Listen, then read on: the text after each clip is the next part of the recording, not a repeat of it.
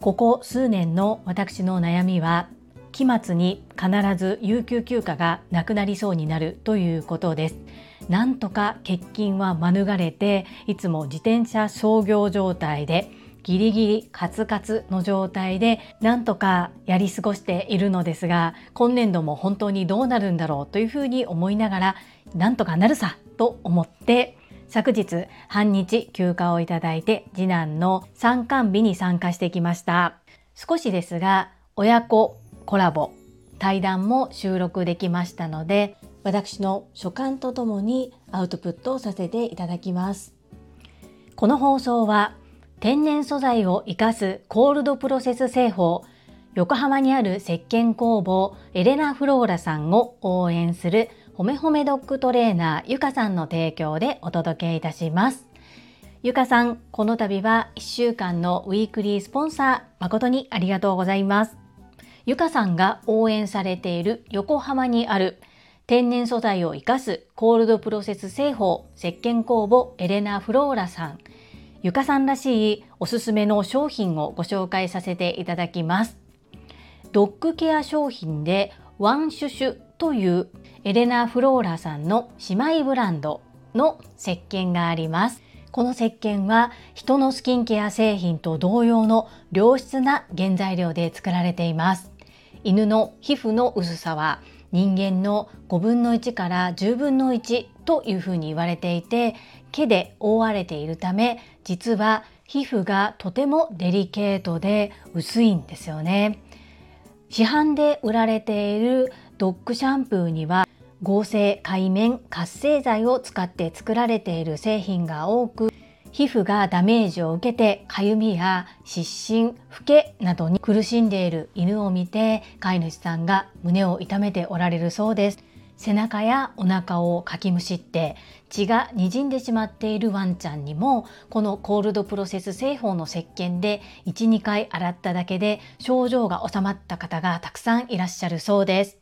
ぜひワンちゃんの肌のトラブル皮膚のトラブルでお悩みの方病院に通うのもいいのですがそもそもきれいにするための石鹸が悪さをしている可能性もあります。そんな方はぜひ取り寄せていただいて試してみるのはいかがでしょうか。このエレナ・フローラさんで作られているワンシュシュはエレナ・フローラさんの姉妹ブランドというふうにお伝えしましたがではメインではどのようなものを作られているのかというと大切な肌を健やかに保つ赤ちゃん敏感肌の方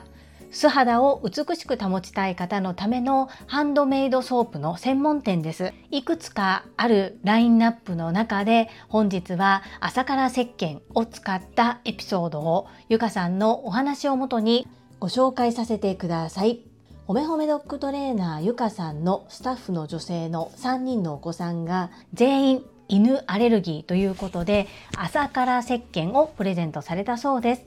今までは皮膚科で処方してもらったクリームや石鹸を使っていたものの効果があまりわからないなと思っていたそうなのですが朝から石鹸を使ってもらったところ髪にも全身にも使えてとてもいいという感想をいただいたそうです。この朝から石鹸というのはかねてからエレラ・フローラさんの石鹸をご愛用くださっていた株式会社新規開拓代表取締役社長朝倉千恵子先生の思いが詰まった夢かなう石鹸です。この夢かなう石鹸には2つの香りがあります。朝から石鹸と夜から石鹸です。本日今このゆかさんがご紹介くださっているのは朝から石鹸です。こちらは柑橘系の香りがします。本当に良いと思うものをお一人でも多くの方に知っていただき一緒に美と健康を手に入れて笑顔で過ごしたい。そんな思いから朝倉千恵子先生愛用の活性エキスプラスエレナ・フローラの石鹸プラス天然成分や精油を厳選して配合した贅沢な石鹸レシピで作られたものです。私も約2年前に大人ニキビっていうんでしょうか？ホルモンのバランスが狂ったからなのか？急にニキビ肌になって皮膚科に通ったりいろいろと試したのですがうまく治らずたまたまその時期に発売されたこの夢かなお石鹸で肌のトラブルが解消されたという経験があります。ペットも家族です。ご自身もペットもまるっと一緒に綺麗な肌を取り戻したい方ぜひ使ってみてください。このエレナ・フローラさんを PR してくださっているほめほめドッグトレーナーゆかさんは横浜市内で自宅店舗の犬の保育園を経営されています。100%褒めるしつけでみんなでハッピーになろうというとってもとっても犬が大好き猫が大好き動物が大好きで優しいゆかさんが犬のしつけ方教室も開催されています。エレナ・フローラさんそしてこのゆかさんのほめほめホームどちらもホームページとスタンド FM の発信 URL を概要欄に掲載いたします。ぜひ皆様覗いてみてください。どうぞよろしくお願い申し上げます。この放送はボイシーパーソナリティを目指すジュリが家事、育児、仕事を通じての気づき、工夫、体験談をお届けしています。さて皆様いかがお過ごしでしょうか？本日も本題に入る前に一つご案内をさせてください。こちらのチャンネルでは個人スポンサー様を募集しております。ご自身の PR、どなたかの応援、何かの広告宣伝などでご活用いただけます。ただいまご予約いただいておりまして、今お申し込みいただくと5月以降のコールとなります。よろしければ概要欄に記載のある URL から概要だけでも見てみてください。どうぞよろしくお願い申し上げます。そんなこんなで本日のテーマは昨日有給休暇が今年度残り1日という中0.5日半日有給休暇をいただきまして小学校4年生の次男くん4年生最後の参観日に参加させていただいた話を共有いたします。まずは最初に次男くんとの対談を聞いていただきその後私が参観日で見た次男くんの成長と所感をアウトプットさせてください。それでは次男くんとのコラボ配信お聞きくださいませ。りんちゃん。はい。じゃあ今日は、はい。ママと一緒に、はい。音声配信をやっていきます。はい。よろしくお願いします。今日は何の日だったの？今日は、え、見る、見る来る、見に来る日やった。誰がどこに？ママが迎えに来た。うん。学校だね。参観日だったね。うん、何の授業でしたか？えー、っと、えー、っと、村の話。そうやね。国語で村の話だったね。はい。りんちゃんさ、ママめっちゃかっこいいと思ってんけど、うん、手あげたよね。うん、なんか当ててもらったの？えー、っと、うん。村の人がやばいって言ったよ。うん、そうだね。手挙げて何回当たった？3回。めちゃくちゃスペシャルやな、うん、3回も当ててもらったの、うん、すごいちゃんとこうやって「はい!」って手挙げてめっちゃかっこよかったで、はい、立って立って 椅子ちゃんと入れて、はい、で先生の質問にも答えてたよね、はい、やるやん。すごいよかったりんちゃん。はい。じゃあこれで音声配信終わりますさようなら。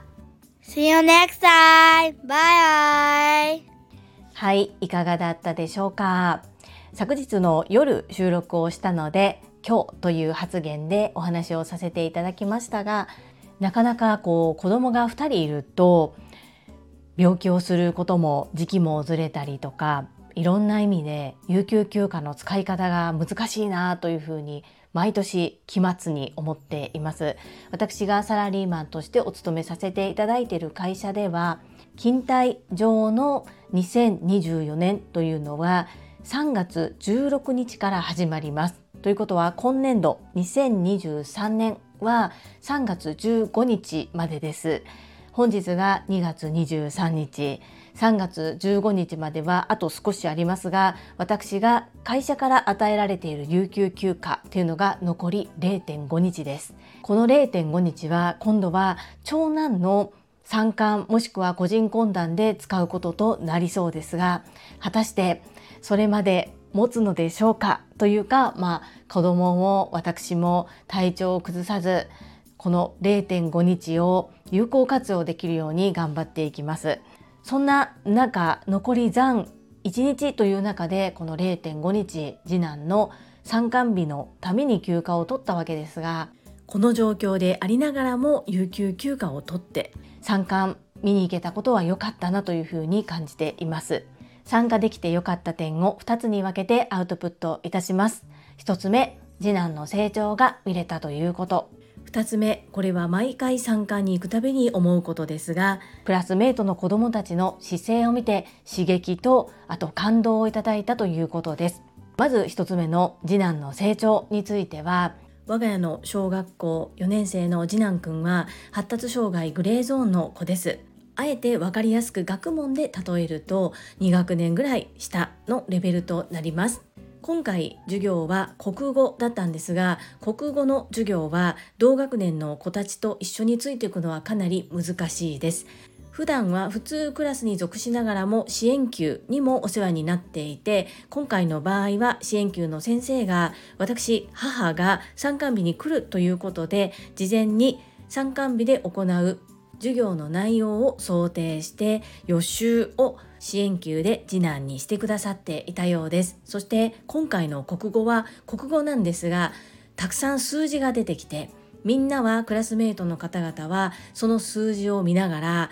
授業中に筆算をして足し算をしたり割り算をしたりっていうことをするそんな授業でした。次男くんは足し算引き算掛け算割り算はある程度はできるんですけれどもなかなかこうついていくことが難しいということでそこでおそらく寂しい思いをさせないようにという先生の配慮で電卓を与えてくださっていました。途中その電卓を叩くことに夢中になってしまってなかなか授業が聞けてない部分もありましたが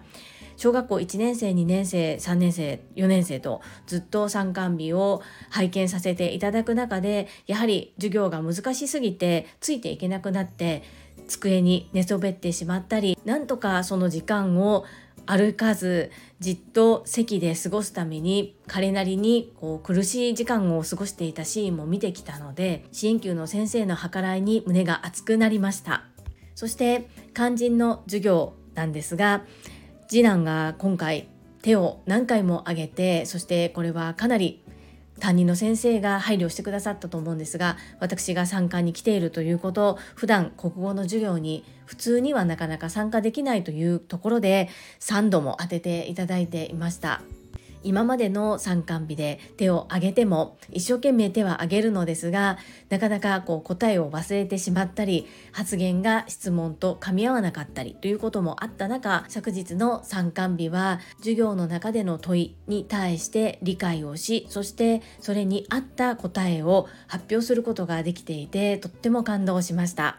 2つ目のクラスメートの発言や態度に感動したというお話です。毎回参観日に行くと子供たちから感動と刺激をいただきます。自分の小学校時代を思い出すんですね。答えがこれだろうなというふうに推測が立っても恥ずかしくって手を挙げることができないそんな私でした。今回も参観させていただいた時にしっかり「はい」と耳の横で右手を高く上げるそんなお子様がクラスの半分以上でした。そして臆することなく自分が思った意見を正々堂々と言える。かっこいいなというふうに思います。どうしても大人は答えが間違っていたらどうしようとかここで恥ずかしい思いをしたらどうしようっていうそういったことを気にしてしまって発言できずにいるっていうことはあるのではないでしょうか。少なくとも私はそんな臆病者なので子どもたちの姿勢から本当に元気と勇気をいただきました。実は今中学校2年生になる長男の参観日に中学校に入ってからは一度も行けたことがありません。どうしても参観日よりも個人懇談の方が、大切と言いますか別々の日ですしそれぞれに有給休暇を取らなくては行くことができませんので長男に話をしておそらく、まあ、遠慮と言いますか私の状況を理解してのことだと思うんですけれどもどうする？って言った方がいい？聞くんですけれどもどっちでもいいよっていうふうに言ってくれるので子供の言葉に甘えてしまっている部分があります。この春から中学3年生になる長男ですがこの中学3年生は必ず最低1回は参観日に行こうと心に決めた昨日でした。働くお母さん有給休暇の使い方どのようにされていますか？私はここ数年毎年宿泊しております。スタンド FM リスナーのあなたの有給休暇のやりくりも聞かせていただけると嬉しいです。コメント欄でお待ちしております。本日は昨日参加させていただいた小学校4年生次男くんの参観を通しての私の所感のアウトプットそして親子コラボ配信をお届けいたしました。この配信が良かったなと思ってくださった方はいいねを継続して聞いてみたいなと思っていただけた方はチャンネル登録をよろしくお願いいたします皆様からいただけるメッセージが私にとって宝物です。とっても励みになっておりますし、ものすごく嬉しいです。心より感謝申し上げます。ありがとうございます。コメントをいただけたり、各種 SNS で拡散いただけると、私とっても喜びます。どうぞよろしくお願いいたします。ここからはいただいたメッセージをご紹介いたします。第910回超潜入リスペクトラボ6-1司会講師業川上恵美さん。こちらにお寄せいただいたメッセージです。こちらのコメントで石垣島のまみさんが川上恵美さんに対してエミリンを一言で言うと可愛いですというコメントをいただきました。それに対してサナエさんサナゴンからいただいています。わかるということです。サナゴンメッセージありがとうございます。私も大共感です。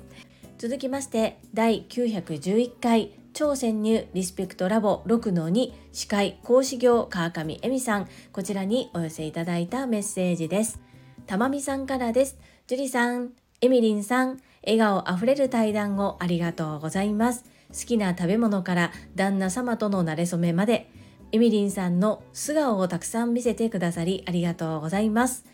生き方も仕事観も本当にかっこいいなと憧れました。またいつかお二人の対談第2弾を期待しています。その時は Voicy ですね。たまみさん、メッセージありがとうございます。本当にエミリンかっこいいですよね。生き方やあり方、仕事感、すべてが素晴らしいなというふうに対談を通じて感じました。そして私の夢の応援もさりげなくしてくださりありがとうございます。とまみさん、メッセージありがとうございます。続きまして、コッティさんからです。ジュリさん、エミリンのリスラボ待ってました。前編後編聞かせていただきました。私もエミリンの振り幅にメロメロになっている一人です。先日、所沢でご一緒した時、エミリンと接する人たちは店員さんも通りすがりの方もみんな笑顔になっておられました。本当にすごい方です。そしてさらにエミリンの魅力を存分に引き出してくださるジュリさんも本当にすごいですありがとうございます。コッティさん優しいメッセージありがとうございます。はいこのエミリンの魅力にみんな振り幅にメロメロになりますよねお気持ちものすごくわかります。そして私のこともいつも褒め褒めしてくださって恐縮です。とっても嬉しいです。コッティさん、先月は超潜入リスペクトラボお越しくださいましてありがとうございました。そして今回も聞いてくださり感謝申し上げます。ありがとうございます。続きまして、ほめほめドッグトレーナーゆかさんからです。樹里さんは本当に話させ上手です。えみちゃんの魅力を見事に引き出してくれて大好きなえみちゃんのことをより一層大好きになりました。おこがましいかもですがやりたいことは全部やってきたとか旦那さんに外泊のお知らせを前日にするところとかやっぱりえみちゃんと私は似てるなぁと勝手に感じて嬉しかったです。ゆかさんメッセージありがとうございます。そうですよね。エミリンの振り幅半端なくってみんなメロメロですよね。そしてゆかさんとの共通点も教えてくださってありがとうございます。ゆかさんこの度はスポンサーコールのご依頼ありがとうございました。1週間精一杯 PR させていただきます。メッセージありがとうございます。続きまして第912回アウトプットリスラボ誕生の背景と所感反省点の振り返り。こちらにお寄せいただいたメッセージです。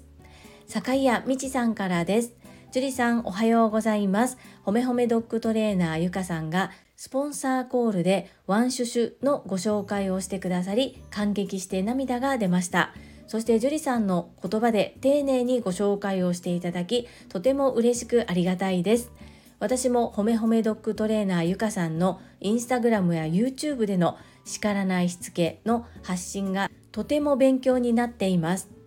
ワンちゃんのことをしっかり理解してあげて叱らないしつけができるようになれば殺処分ゼロの未来に確実につながります。石鹸でワンちゃんを洗ってあげることのメリットがいくつかあります。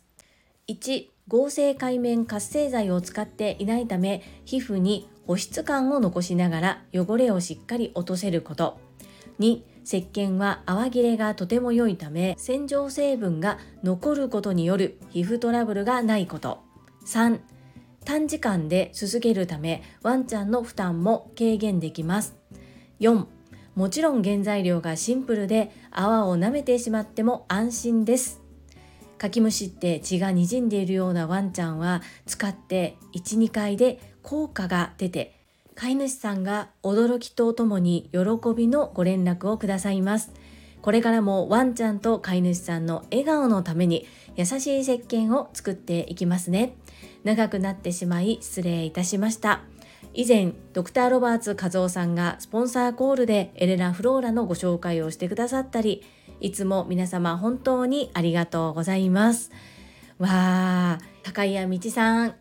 素敵なメッセージありがとうございます。この1から4の効能を読ませていただいて私が感じたことを申し上げてもよろしいでしょうか。道さん獣医さんと業務提携を結ぶのはいかがでしょうか。洗って23回で効果が出るのであれば最初は少し赤字になるかもしれませんが広告宣伝代として石鹸のサンプルそのままではなく少し薄くして 10g とか 15g にしたものを作ってそれを獣医さんのところにまず置かせていただく営業に回ります。どうなんだろう？提携している石鹸とかシャンプーがあればそれを置いてもらうことは難しいのかもしれませんがもしかしたら理解いただける獣医さんもいらっしゃるのではないかなというふうに思いますね。そしてもう一つはほめほめドッグゆうかさんの書籍。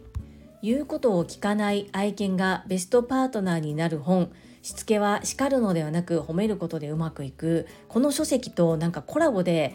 抱き合わせで本を書籍を販売できないかなというふうに思いましたね。と雑誌の付録みたいな感じでその本にそれこそサンプルでもいいので石鹸をつけて販売する。そして使っていただく。